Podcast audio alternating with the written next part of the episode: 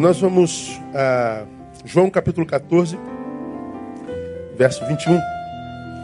Quero deixar um, uma reflexão com os irmãos nessa noite. Ó, são 15 para as 7. Vamos embora hoje, 7h40 mais ou menos, 20 para as 8. Então leve a sua esposa para jantar hoje. Mulher, tá do lado do seu marido, namorado, noivo, catuco? Me leva para jantar hoje, amor. O pastor tá mandando. Isso. Hoje é dia 9, ainda tem um dinheirinho, né? Então dá para dá jantar hoje fora. Dia 15 a gente come um churrasquinho. Né? No dia 30 a gente faz uma oração. É isso aí. Não tem jeito. É. Oração e jejum. Então no início do mês dá para levar a patroa para jantar. Vamos ler juntos esse texto? É uma palavra de Jesus de Nazaré. Eu quero, quero conversar um pouquinho com vocês hoje sobre algumas realidades brasileiras. Vamos juntos? Aquele que tem os meus mandamentos e os guarda, esse é o que me ama. E aquele que me ama será amado de meu Pai, e eu o amarei e me manifestarei a ele. Palavra de Jesus de Nazaré. Aquele que tem os meus mandamentos e os guarda, é esse que me ama. Jesus está definindo a visão que ele tem sobre aquele discípulo que tem um discurso de amor para com ele. Eu te amo. Esse é meu, esse é meu respirar. Para quem que os seus olhos estão direcionados de fato e de verdade? Quando é que ele acredita que tudo que nós ofertamos a ele numa liturgia como essa, no desenvolver da nossa religiosidade, da nossa pretensa espiritualidade, quando é que, que Jesus acredita que o que a gente oferta a Ele através da nossa fé e religião é verdade? Somos aqui ó, milhares de pessoas. Todos nós estamos cantando a mesma coisa. Todos nós estamos lendo a mesma coisa. Todos nós estamos ofertando ao Senhor a mesma coisa. Para quem, dentre todos nós, Jesus aponta o seu olhar? De onde ele acredita sai um culto verdadeiro, sai uma oferta litúrgica verdadeira para aquele que tem os meus mandamentos e os guarda. Então guarda esse texto aí. Nós temos vivido, irmãos, um tempo no Brasil, no mundo, que nos tem causado assim muita, muita e constante perplexidade, né? É, você acompanhou essa semana é, duas, duas mulheres que vivem juntos, que mataram seu bebê de quatro anos, esquartejaram o bebê. E depois de terem estuprado a criança. A, a gente todo dia ouve um negócio desse que a gente fica assim espantado. Advogada desaparecida, daqui a pouco aparece advogada estuprada, esquartejada. Menina de 13 anos some, daqui a pouco aparece estuprada, toda arrebentada. O tempo todo a gente vê essas barbaridades acontecendo. Cada vez que a gente acorda, a gente tem mais medo de ser humano. Um negócio maluco que a gente está vendo acontecer. E a gente é, é tomado por, por constante perplexidade. Os números estatísticos do Brasil, na minha concepção, atestam que a nossa religião falhou com a nossa nação. Nessa semana, perdão, saiu o mapa da violência no Brasil relativo a 2017. E eu que acompanho esses dados estatísticos, eu, eu rapaz, eu fui tomado por uma angústia, por uma tristeza tão grande essa semana, assim. Quando eu comparo a, a nossa realidade nacional com a nossa fé, sabe? Assim, uma, uma, uma discrepância tão grande entre discurso e realidade, entre discurso e prática, entre o que a gente diz e o que a gente é, entre o que a gente prega e o que a gente faz. São dados assim, meu Deus, que, que não diminuem quando o tema é desgraça. Eu vou pegar só o tema de homicídios.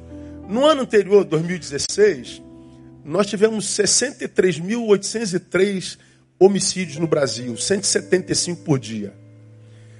Já falei sobre isso aqui mil vezes. Pegando os dados de 16, onde nós tivemos 63 mil homicídios, nós teremos matado no Brasil 35 vezes mais gente do que em toda a Europa. Se você somar todos os assassinatos da Europa inteira, chegaremos a um número. O Brasil matou 35 vezes mais do que toda a Europa. Chegamos a 65.602 homicídios. Passamos de 63 para 65. Melhoramos na desgraça de matar, na competência para matar. É assim, é, é, é algo assustador. Nós chegamos à marca de 160 homicídios por dia. Bom, a nossa, a nossa marca por 100 mil habitantes chegou a 31,6 por 100 mil habitantes. Então, o Brasil está no oitavo lugar em número de mortes por violência do mundo. Para você ter é, uma ideia, por exemplo, o Chile, que é aqui do lado, a marca de homicídio no, no Chile é 4,6 por 100 mil habitantes. No Brasil, 31,6 por 100 mil habitantes. No Canadá, 1,8 por 100 mil habitantes. Para você ter uma ideia, na Alemanha, 0,7 por 100 mil habitantes. Ou seja, ninguém morre por assassinato no Canadá. Você vai em, Bangkok, 0,3. Ou seja, quem morre, morre de velho ou de suicídio. Angústia. Mas o homem ainda não é mortal para o homem. Nós estamos é, desenvolvendo a nossa capacidade de matar. Então, para mim, é inadmissível que esse país tão mortal seja também o maior país cristão do mundo. É a maior das incongruências do planeta. É, isso me dá uma angústia tremenda, porque é, o número atesta que eu falhei como cristão. O número atesta que nós falhamos como igreja. O número atesta que o cristianismo que a gente tem vivido no país não tem a ver com o cristianismo de Jesus de Nazaré. Não é possível. Não é possível. Como que um país ateu mata menos do que um país cristão? Talvez Gandhi tinha razão, né, quando ele disse: "Eu creio no Cristo do cristianismo. O que eu não creio é no cristianismo dos cristãos." Eu creio no Senhor que vocês pregam. O que eu não creio é na verdade da sua pregação. Porque Gandhi olhava para o que era o Cristo do cristianismo e olhava para a prática vivencial do cristão e falava: Meu Deus, há uma desconexão entre o que se crê e o que se vive. Não é possível que, que nós, como, como igreja, como cristãos, não soframos isso, a não ser quando esse assassinato, esse homicídio aconteça na nossa casa. Porque é, é, é absurdamente escandaloso. Eu acho que, que, irmãos, passou da hora de nós vivermos a nossa fé, se é que a temos mesmo, com seriedade e verdade. Chegou a hora da gente amadurecer como igreja e parar de, de, de discursos secundários, periféricos, de, de doutrina, de teologias, de, de comportamento de indumentária, de, de busca de cargo. Está na hora da gente se tornar sal do mundo, é, é, sal da terra e luz do mundo mesmo. Está na hora da gente, é, enquanto cristão, é, abraçar a nossa fé como verdade inalienável e, e, e vivermos essa fé para que nós sejamos o sinal do reino, para que nós sejamos ah, verdadeiros naquilo que a gente crê. Porque não é possível que o maior país cristão do mundo seja o que mais mata. Não há como. Se a forma como vivemos nossa fé hoje tem falhado, a pergunta que eu faço para nós nessa noite é: você, individualmente, como tem vivido a sua fé? 65 mil homicídios. Qual é a sua culpa? quando diante dessa realidade? Não, eu não tenho, matei ninguém, pastor. Pô, mas será que a vida que a gente leva no dia a dia não é também uma vida que, porque não é vivida como devia, não sonegou a algum desses assassinos a possibilidade de, da sua conversão? Bom, quem matou aquele foi ele. Mas será que ele continua sendo o que é? Só porque eu não sou como deveria? Não é uma possibilidade? Será que se eu fosse um crente melhor, nós fôssemos crentes melhores, nós não teríamos influenciado um pouquinho mais a nossa nação, de modo a fazer com que o número de assassinos reduzisse, portanto, o número de cadáveres? Qual é a minha culpa nessa desgraça na qual tem se tornado o meu país? Qual é a quantidade de sangue que eu carrego na mão diante de tantos cadáveres? A forma como você vive contribui para macular a credibilidade do cristianismo ou a forma como você vive contribui para lhe atribuir veracidade? Porque o cristianismo será a proporção do que as pessoas leem em mim.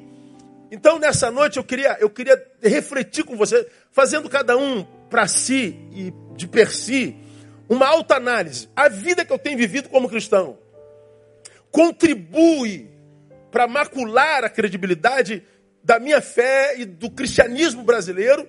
Ou será que a minha vida contribui para atribuir veracidade a essa mesma fé? Eu poderia parafrasear Freud, que disse qual a sua responsabilidade na desordem da qual você se queixa? Freud disse isso para um dos seus atendentes, que sentado diante dele no seu divã, falava da desordem na qual se transformou a sua vida. Freud se dirige para ele e diz: Qual a sua responsabilidade na desordem da qual você se queixa? Porque nós tantas vezes nos queixamos da desordem mas não refletimos sobre o nosso papel nessa desordem. Eu poderia parafrasear Freud e dizer: qual a minha responsabilidade na descredibilidade pela qual passa o cristianismo? Neil, qual a tua contribuição para essa falta de credibilidade que a sua fé tem no Brasil hoje? Que mesmo quando abraçada não muda a vida de ninguém. Então, é, é, é, os dados, eu queria convidar você a, a Chegar em casa, lá, bota lá, curiosidade, só por informação. Mapa da violência Brasil, bota 2019, vão dar os, os dados de 2017. Lá tem homicídio, lá tem roubo, lá tem estupro, lá tem latrocínio, lá diz quem morre, quem morre é o pobre, é o negro, lá eh, fala do, do genocídio da, da, da, raça negra no Brasil, lá fala de impunidade, lá fala de corrupção, lá mostra a desgraça que a gente é. E não adianta a gente olhar para lá e dizer, está tudo errado, e dizer que o problema é o Bolsonaro, o problema é o PT. Não, e o, e o meu papel nessa desgraça toda?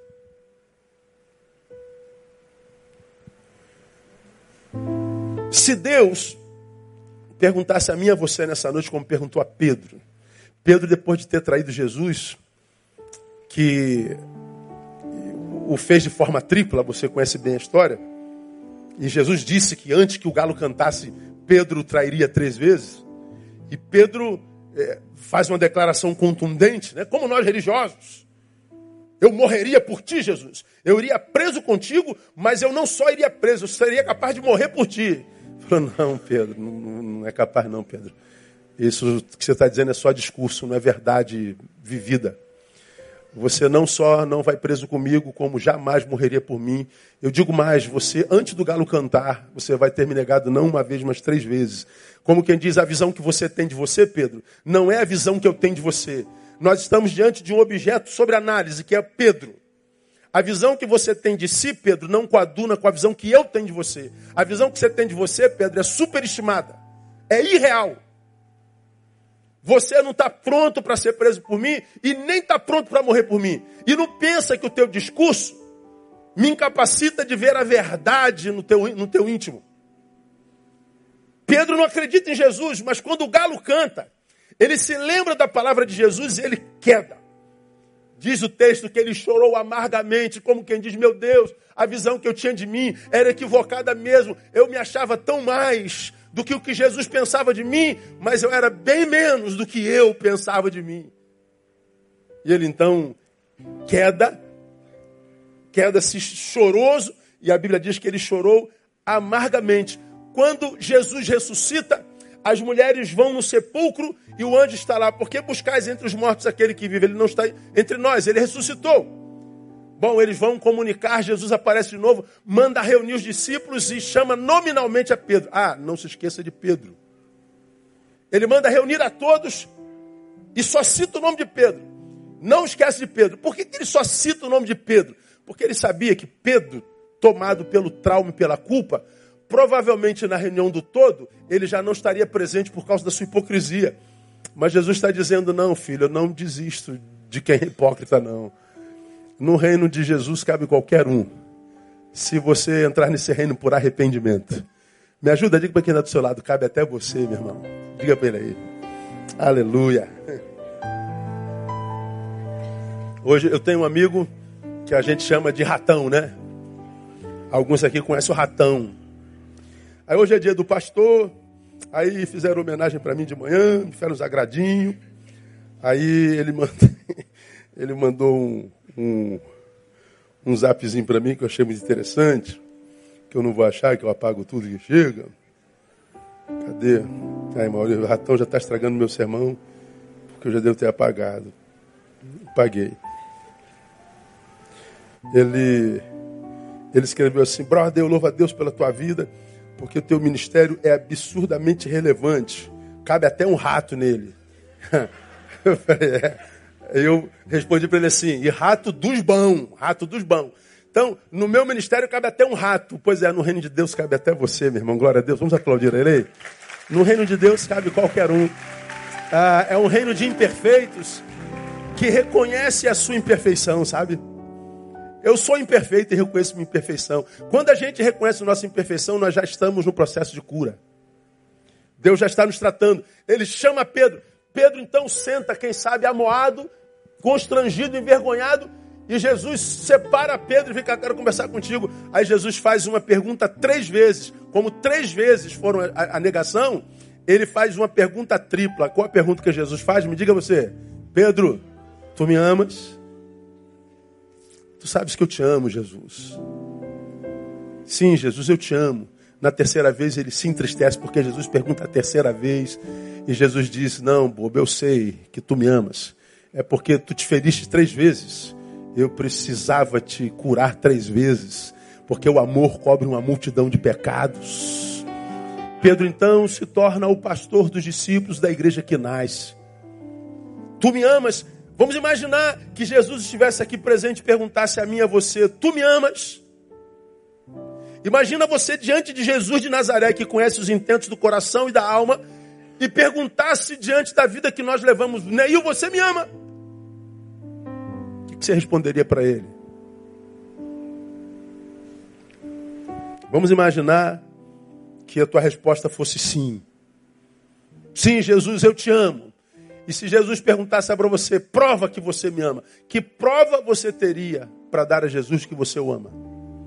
Qual é a materialidade do teu amor? Qual a prova irrefutável do seu amor por Ele? Qual a prova irrefutável do meu amor por Jesus? Ou será que o meu amor por Jesus é uma música? Ou será que o amor que eu tenho por Jesus é discursivo, é verborrágico, é hipócrita? Porque me parece, olhando o número do meu país, que o amor da igreja de Jesus nesse país não é crível. É falacioso. Aí vem Jesus e manda esse versículo para mim: aquele que tem os meus mandamentos e os guarda, esse é o que me ama. E ele tá, diz mais: quem ama de fato, ele, ele, ele nunca se frustrará nesse amor. Aquele que me ama será amado pelo meu Pai. E aquele que é amado pelo meu Pai, não para aí, ele recebe a manifestação do Pai e do Filho. Então, quando eu olho para esse texto, eu aprendo algumas realidades. Primeiro, que o amor em Deus, ele produz obediência. Por primeiro, ele mexe com o nosso caráter. Você já aprendeu aqui que obediência é o oposto da desobediência. O obediente e o desobediente são antagônicos. O obediente é aquele que teve seu caráter reformado e reconhece que está diante de um Senhor que não pode nem ser questionado. Ele obedece, porque ele serve a um Senhor que se denomina caminho. Eu sou o caminho, eu sou a verdade, eu sou a vida, de modo que quando a gente é tratado no caráter por esse ser que é caminho, nós vivemos nele que é caminho, e quando a gente está no caminho que é Jesus, a gente não se preocupa nem mais com o destino. Resultado não é ocupação na preocupação de quem está no caminho que se chama Jesus de Nazaré.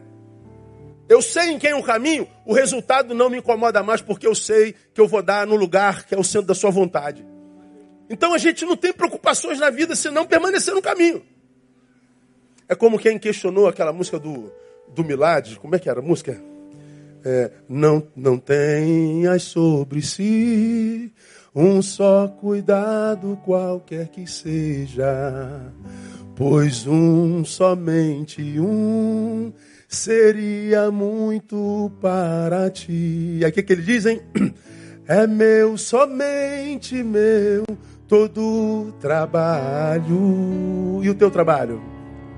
E o teu trabalho é descansar em mim, é meu, é meu, somente meu, todo trabalho. E o teu trabalho? E o teu trabalho é descansar em mim. Aí alguém disse assim: Isso é uma heresia. Como que o meu trabalho é descansar nele? É, descansa nesse mundo atribulado. Você acha que tem missão mais difícil de descansar no meio da tempestade? Só descansa no mundo atribulado como esse quem está no caminho.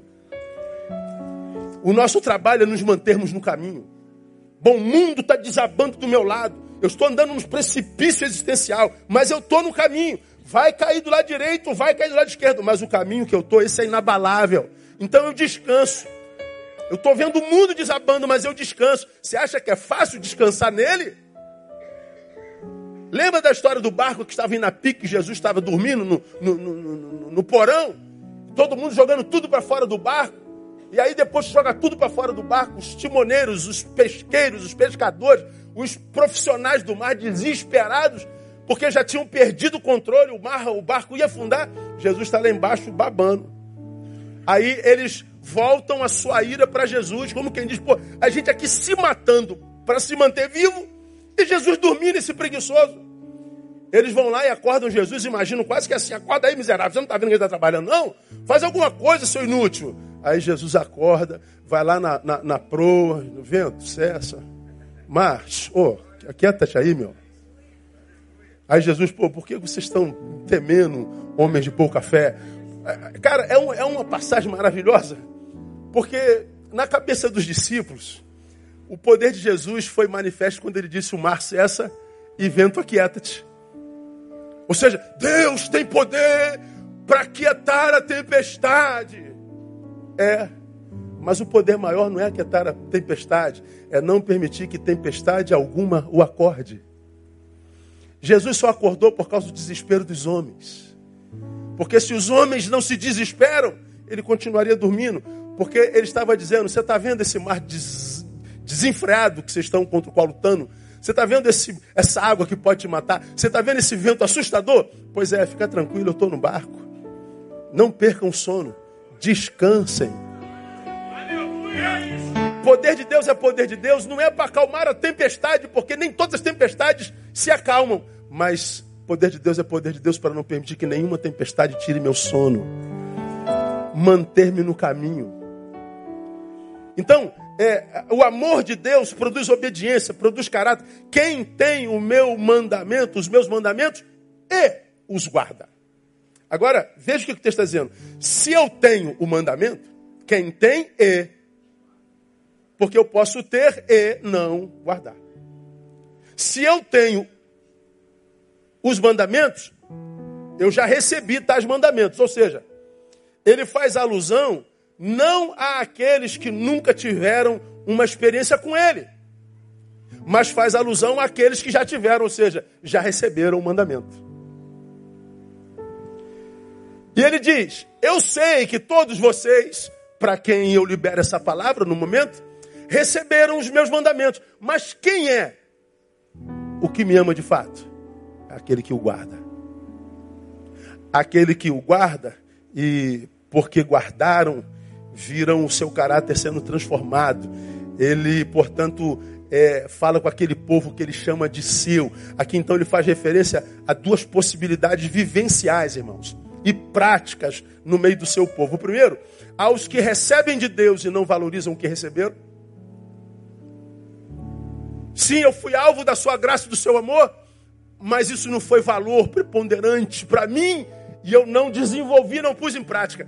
Ou seja, ele está falando daquele que tem os meus mandamentos e não os guarda. Mas existe uma outra realidade vivencial. Aos que recebem o mandamento e o que Deus fez e valorizam, têm os meus mandamentos e os guarda. Então ele está dizendo que há no meu povo quem vive o que aprende e há aqueles que aprendem e não vivem nunca. São aqueles que têm discurso, mas não têm vida praticada. São os litúrgicos. São os congregados, os congregados. São os que comungam, mas que a fé não adentra as entranhas do ser, não se transforma em vida praticada. E porque nós não praticamos os seus mandamentos, é, os seus frutos não se vê na cidade. Os seus frutos não se vê na família, os seus frutos não se vê em lugar nenhum. É um evangelho verborrágico, é um evangelho discursivo, é um evangelho cantado, poetizado, romantizado, mas que não tem nada a ver com o evangelho de Jesus. Agora percebam, irmão, de que mandamentos ele fala? Aqueles que têm o meu mandamento, os meus mandamentos os guardam. De que mandamentos ele fala? Se de um lado ele diz, todos nós recebemos, mas ama só quem pratica, é possível que eu receba e não pratica. Ele agora se refere aos mandamentos. Os mandamentos vêm de Gálatas 5, verso 22, que a gente não tem como mandamento, né? A gente chama de fruto do Espírito. Gálatas 5, 22, depois dele ter falado sobre o fruto da carne, ele diz assim: olha só, lê comigo, até, o, até os dois pontos, lê comigo. Mas, mais uma vez, mas Plural ou singular? É. Dois pontos. O amor, o gozo, a paz, a longanimidade, a benignidade, a bondade, a fidelidade passa.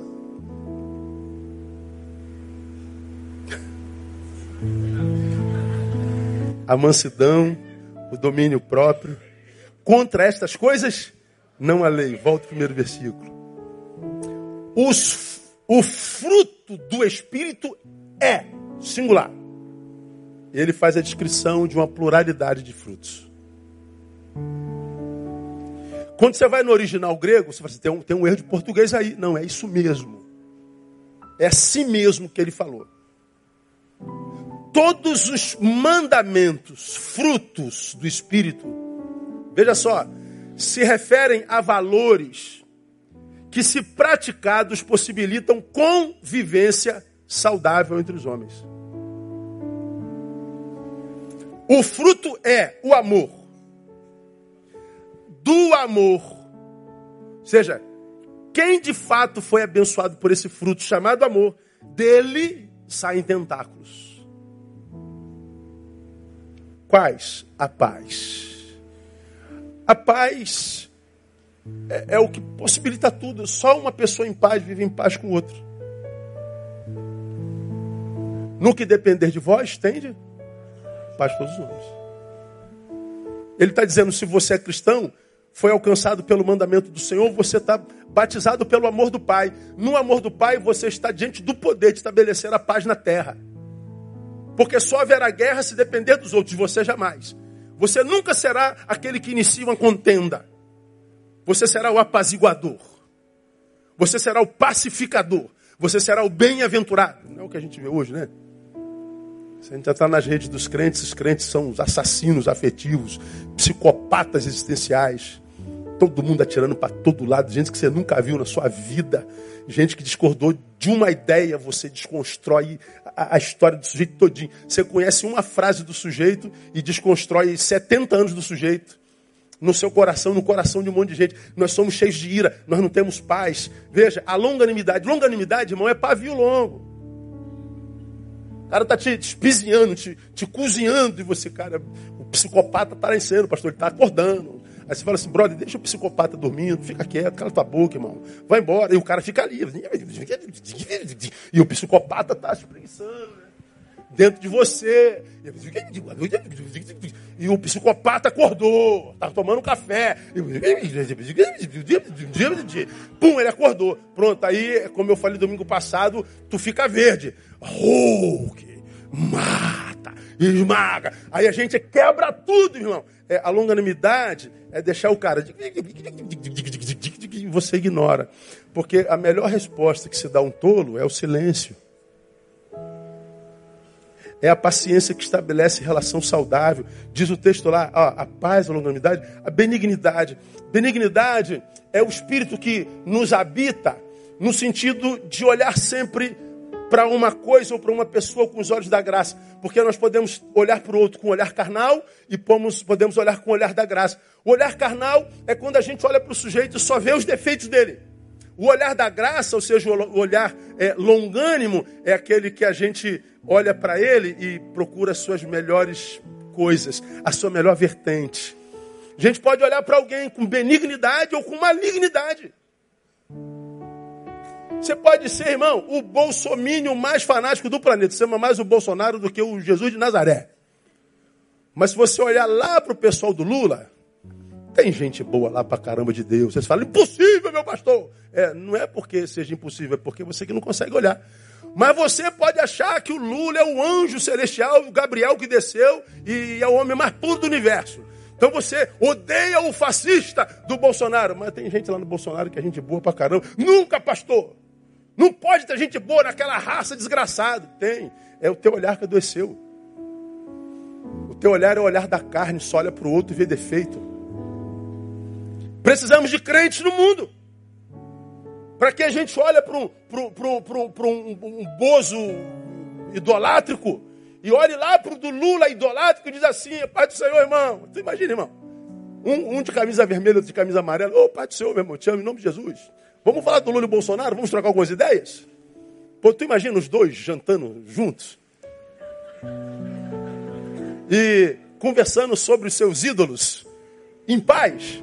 Não parece utópico isso hoje? Fala a verdade. Pastor, não dá não, pastor. Não me chama para sentar com essa gente não, pastor.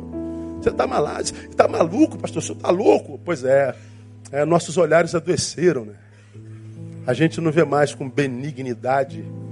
A gente olha para o outro e vê o seu mal. O que, que acontece? Todos nós empobrecemos existencialmente, porque muito do que Deus gerou em mim como possibilidade, gerou em mim como possibilidade para suprir a necessidade de alguém. Se esse alguém está do lado de lá, eu fico com potencialidades não desenvolvidas. Sofro angústia por potencial não desenvolvido porque está do lado de lá. Mas se eu sou de cá, que tenho carências profundas, e Deus colocou naquele do lado de lá, eu vou morrer carente, porque eu não consigo olhar com os olhares saudáveis aquele que está do lado de lá.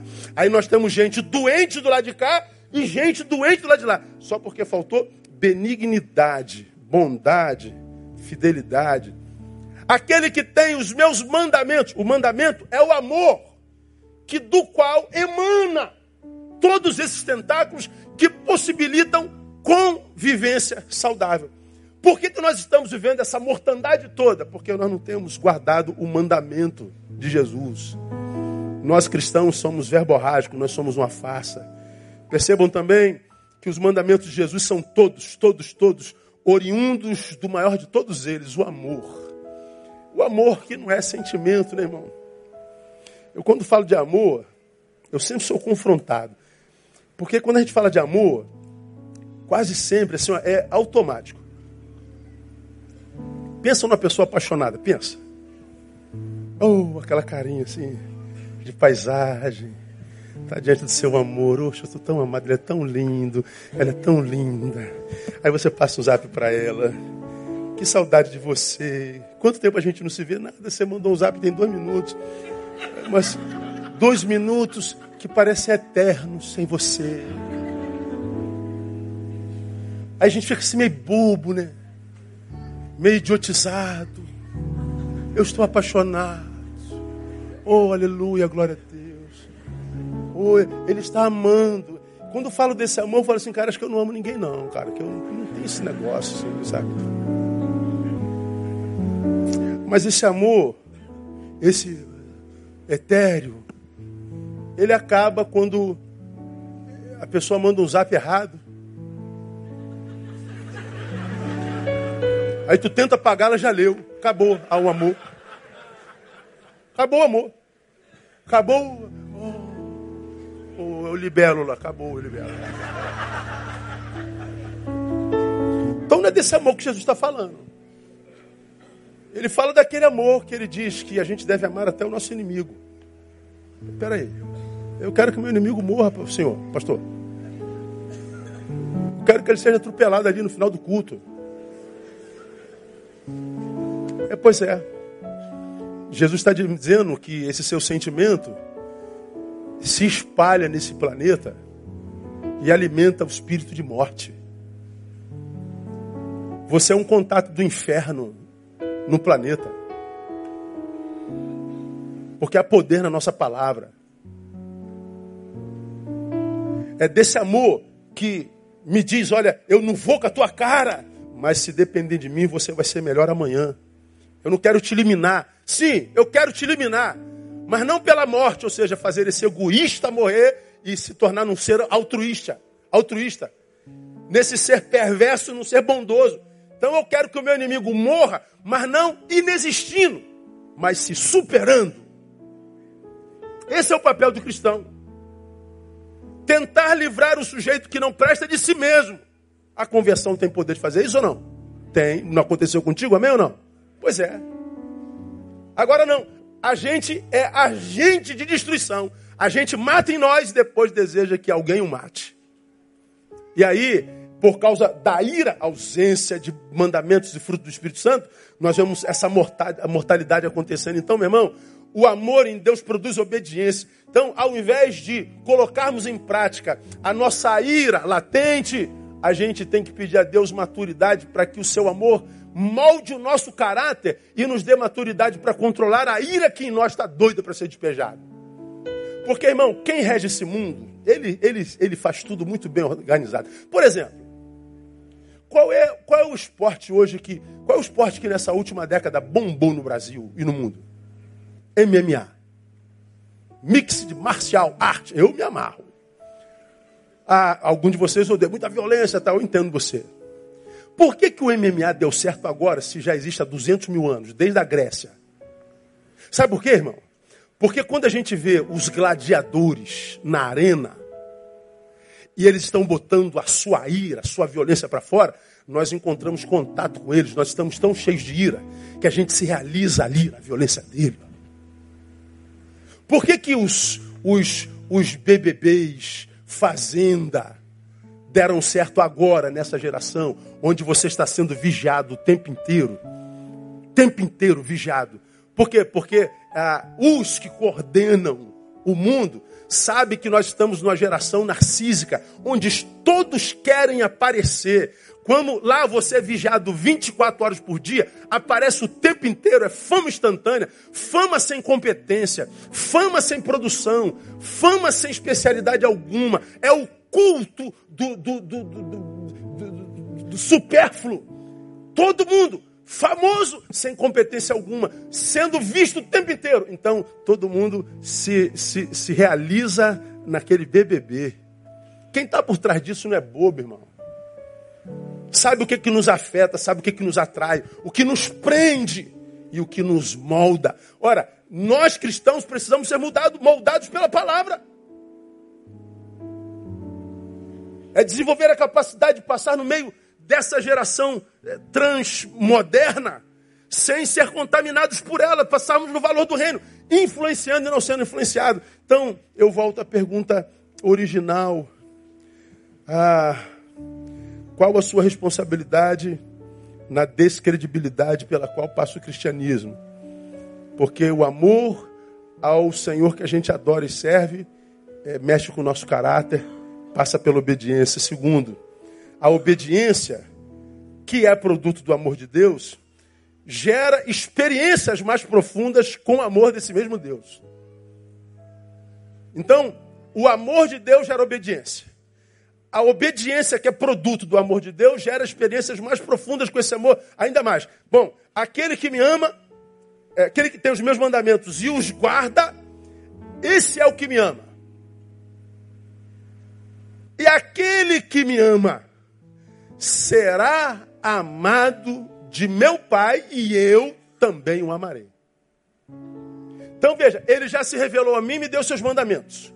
Como eu peguei o mandamento e guardei, ou seja, tornei vida praticada, ele diz lá o texto: esse porque me ama, mostrando no dia a dia, é, será ainda mais amado do meu Pai, e eu também o amarei. Então profunda, aprofunda a nossa relação com Ele, ou seja, quando Deus percebe que o que Ele já fez, me deu seus mandamentos, em nós foi valorizado, por isso posto em prática, Ele então continua a sua obra em nós. Ele vai aprofundando o que Ele faz em mim, o que Ele faz em você. Ele não intercepta a sua ação. Isso é a coisa mais linda do mundo. Deus me deu, valorizei e pratiquei. Ele olha para mim e diz: Olha, ele valorizou e praticou, libera mais sobre a vida dele. Eu peguei, evoluí, pratiquei, ele libera mais sobre a minha vida. Peguei, evoluí, pratiquei, ele libera mais sobre a minha vida. Ou seja, você vai passando pela vida sendo alvo da manifestação do Todo-Poderoso. Você não vive frustração. Você não luta por outra coisa senão pelo reino dele. Agora, quando é que o cristão se desvia disso, irmão? Quando você acha alguma coisa mais importante para fazer do que sinalizar o reino dele. Ter e guardar é ter e pôr em prática, já aprendemos. Ter e pôr em prática é valorizar o que recebeu. Valorizar o que recebeu é estar pronto para continuar recebendo. Pastor, por que, que os, os atos contemporâneos de Deus não acontecem na minha vida? Por que, que eu, eu, eu, eu que já tive tanta experiência com o Pai no passado, não tenho mais tais experiências? Por que, que o que Deus fez na minha vida só está na minha memória, só está na minha história, mas não está aqui hoje? Acontece muito. Será que foi porque Deus mudou ou porque você mudou?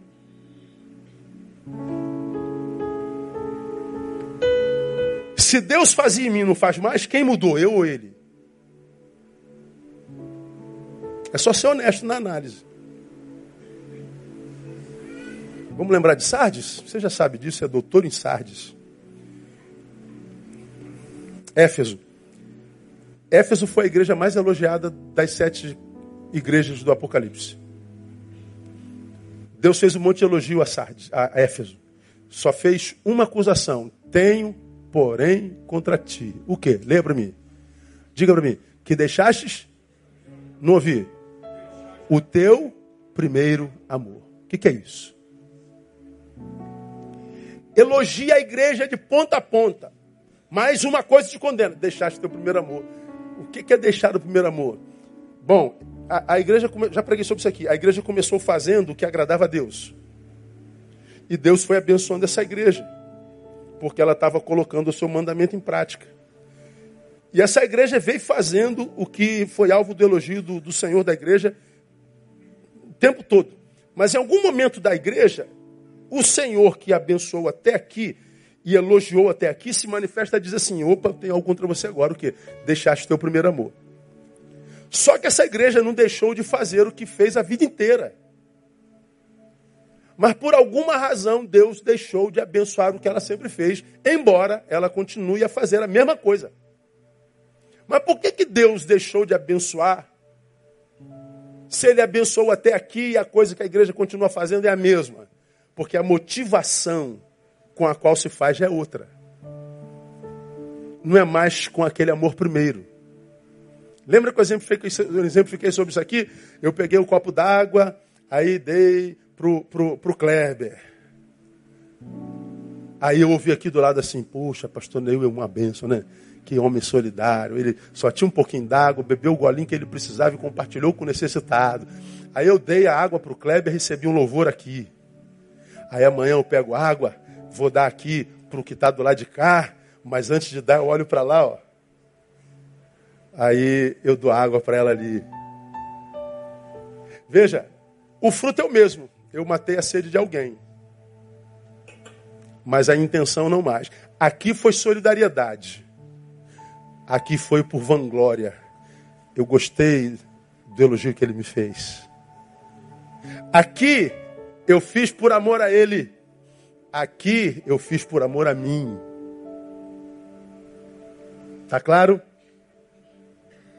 Aqui Deus me abençoa, mas embora eu continue fazendo a mesma coisa, Ele não abençoa mais, porque não é mais com o primeiro amor.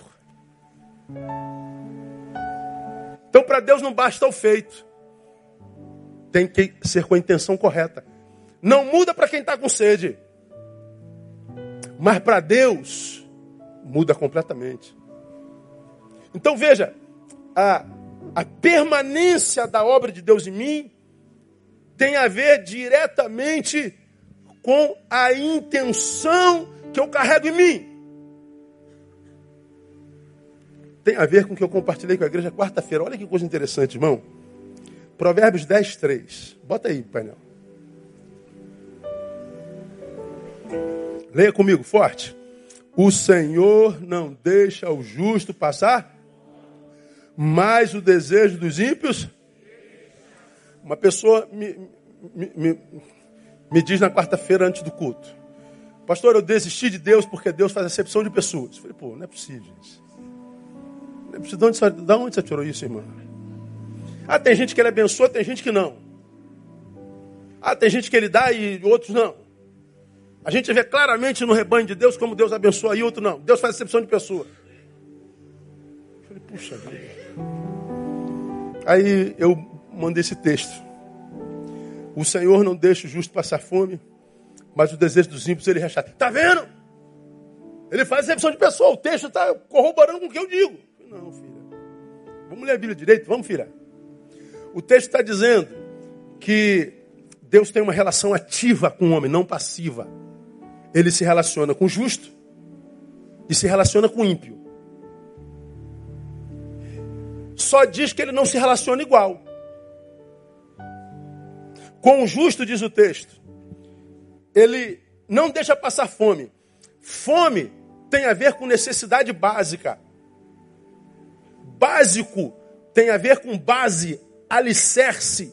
O texto, portanto, está dizendo que Deus não deixa no justo seus alicerces se abalarem mesmo quando chega o tempo da fome, da adversidade. Ele está dizendo, meu filho, você é justo, ainda que a fome chegue, eu vou sustentar a tua base. Você vai saber é, é, é, se reger nesse tempo de adversidade.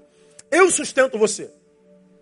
Ele está ativamente agindo na, na, vida do justo. Mas no ímpio ele diz, ele rechaça o desejo, reprime o sonho. Porque se eu sou ímpio, se eu sou maligno, o meu sonho é sempre para maldade, é sempre para piorar. Então Deus faz, eu não vou deixar você transformar esse sonho em realidade. Eu vou reprimir o teu sonho na essência, na gênese.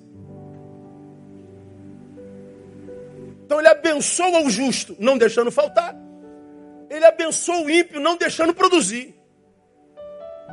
Olha que coisa linda esse nosso Deus. Enquanto o justo trabalha, olha só, com a promessa de não ver abalados os seus alicerces, os ímpios não conseguem ter sequer com que sonhar. Aí eu pergunto para você, com qual Deus você preferia se relacionar? Com Deus que é alicerce para você ou com Deus que rouba teu sonho? Qualquer um responderia, claro, que eu quero o Deus que me é alicerce. Pois bem, irmão, o Deus que teremos será a proporção do ser que seremos. Se eu opto por viver uma vida de justiça, eu terei um Deus que para mim é alicerce. Se eu opto por me tornar um ímpio, eu terei um Deus que me roubará sonho. Deus será para mim a proporção do que eu sou no mundo. O Deus é o mesmo. Mas ele me tratará a proporção do que eu sou. Se eu quero ver a manifestação de Deus constante no tempo da minha vida, eu tenho que ser alguém que, que, que, que faça por onde ter esse tipo de Deus. Cada um de nós tem o Deus que merece, gente. A obediência, que é produto do amor de Deus, gera experiências mais profundas com o amor desse Deus. Por isso, irmão, quando eu olho esses números do Brasil, eu não consigo entender. Eu, eu dei aula na, na, na escola de missão, aí eu fiz uma, uma, um exemplo prático que eu vou fazer com vocês aqui para a gente caminhar para o final, para você levar sua esposa para jantar. Vem cá vocês três, por favor. Vem cá, Clebinho também. Aqui. Pense, raciocine comigo. Eu sou um verdadeiro cristão. Sal da terra, luz do mundo. Ok? Comecei a me relacionar com Paulinho, sem religiosidade, com uma fé atraente, não repelente, sem acusá-lo de seu pecado, só servindo e amando. Acabou que pela convivência, nós somos resultado dos nossos encontros, eu ganho Paulinho para Jesus. Antes disso, Paulinho está lá no mundão. Tudo perdido. Pela aparência você vê que está perdido, né? Fala a verdade. pois é. Veja só. São quatro mundanos contra um santo. Presume-se que a produção dos filhos das trevas é muito mais numerosa do que a produção do filho da luz. Mas aí o filho da luz ganhou mais um. Aí. Ainda a produção dos filhos das trevas é maior do que a produção dos filhos da luz. Estamos em minoria, né, Paulinho? Mas aí o Paulinho amadureceu, ganhou mais um. Ó, ganhou mais um para a luz. Ó, tá mudando a produção no mundo ou não? Teoricamente tinha que mudar, não tinha? Então, numericamente, vai diminuindo a produção dos filhos das trevas e aumentando a produção dos filhos da luz. Aí ele vai lá ganhar mais umzinho. Ó, ó nós acabando com o inferno no mundo. Teoricamente, quando era só um filho da luz, o que a gente veria na cidade era a produção de um filho da luz. Agora nós somos muito mais numerosos, ou seja, a produção dos filhos da luz tinha que ser muito mais numerosa do que a dos filhos das trevas. Mas o que está acontecendo no Brasil, irmão? A gente está crescendo em número, mas os frutos dos filhos das trevas continuam sendo muito maior do que o nosso. É assim ou não é? Porque não pode aumentar o homicídio, não pode aumentar o suicídio, não pode aumentar o estupro, não pode aumentar nada. Então, ganha um clebinho para Jesus, para ele não ir para o inferno sozinho. Pronto, aplauda o Senhor aí pela rapaziada. Aleluia. Então, a gente cresce em número, mas não cresce em influência. Está errado. Qual é a sua culpabilidade nisso? A gente serve um Deus, irmãos, desesperado. Como assim, pastor? Desesperado para nos abençoar. Para se derramar sobre nós. Mas ele diz: Eu não posso derramar vinho novo sobre odres velhos. O vinho novo é do seu espírito, o odre somos nós. Ele está dizendo: a espírito, a unção, a alegria, a graça para todo mundo. Mas vocês continuam velhos, vocês não se renovam. Eu não posso meter remendo em calça velha. Vocês têm que gerar o novo. Então nós teremos de Deus a proporção do que nós somos no mundo. Deus faz acepção de pessoas? Claro que não. Como é que ele vai tratar o ímpio igualzinho trata o, o justo? Se ele me dá o mesmo que o justo e o ímpio, o justo, ele compartilha, ele enriquece. O ímpio, se é empoderado da mesma forma, ele vai ser um destruidor maior. Por amor, ele estanca a vida do sujeito. Vamos terminar. E de um lado, o amor de Deus produz obediência, do outro lado, a obediência que é produto do amor de Deus gera experiências mais profundas com esse amor de Deus. Por último, a experiência no amor, produto da obediência, jamais frustrará aquele que o possui. Nunca alguém que foi batizado no amor e o reproduziu será frustrado nesse Deus que é amor. Não se frustra com Deus. Aquele que tem os meus mandamentos e os guardas, esse é o que me ama, e aquele que me ama será amado de meu Pai, e eu o amarei. E me manifestarei a Ele. Olha o que Jesus está dizendo. Eu posso amar alguém sem me manifestar a Ele. Sim, amo muito você, filho. Mas você não vai ser alvo da minha manifestação. Deus está em todo lugar. Ele é onipresente. Mas não é porque está em todo lugar que ele se manifesta em todo lugar. Não é porque ele sabe tudo que todo que ele sabe é compartilhado. Então, eu sou alvo do amor de Deus, como alvo do amor de Deus é qualquer um que está do meu lado. Mas é possível que aquele receba uma manifestação muito maior do que a minha. Por quê? Por causa da valoração que ele deu ao amor e ao mandamento. Então, amar em Deus nunca produz frustração nem arrependimento. Como ministrei ontem lá no MER, citando uma outra irmã de nossa igreja, que disse: Pastor, eu desisti de amar. O amor me fez muito mal. Preguei sobre isso aqui. Eu falei: Não, irmão, o amor não fez mal. Quem lhe fez mal foi o objeto do seu amor. Foi a pessoa que a senhora amou. Então não foi o amor que lhe fez mal. Foi o sujeito a quem a senhora amou. O amor não faz mal a ninguém. O amor só faz bem, porque Deus é amor. A não ser que eu seja do diabo. Como nós não somos, somos todos de Deus, o amor só faz bem. Agora, urge que amemos certo. Lembrar que amar certo é amar a Deus sobre todas as coisas. É um amor que não é discursivo, mas um amor que eh, se manifesta na obediência, no caráter, o amor que me faz reconciliador e não assassino de ninguém. Um amor que ressuscita pessoas em mim e não as mata. Um amor que me capacita para amar diferente, o que pensa diferente de mim. Um amor que me faz útil e me livra do fútil.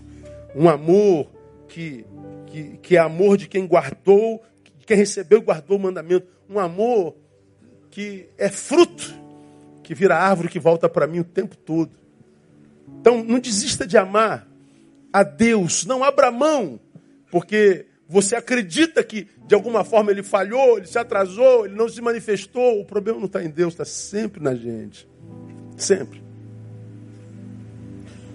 Porque quando a gente ama assim, ele diz: Eu também o amarei e me manifestarei a ele. Minha oração, minha igreja, é que Deus levante na nossa nação crentes para os quais ele possa se manifestar de fato e de verdade. Não é crentes que só recebam dele num culto, que precisam estar num templo para receber dele, que precisam de campanhas para receber dele, que precisam de seis, sete, doze, quinze sexta-feiras da, da, da, da graça plena para receber dele. Não. Mas a gente que anda nele que é caminho, e que porque nele que é caminho anda, dele receberá ininterruptamente, sem precisar de intermediários. Você não vai precisar de pastor Neil, você não vai precisar de bispo Macedo, você não vai precisar de apóstolo Valdomiro, você não vai precisar de diabo nenhum. Porque quando Cristo foi morto, o véu se rasgou de alto a baixo e o santíssimo lugar está aberto para qualquer um de vocês. Qualquer um. É só chegar no Santíssimo. É só chegar no Santíssimo.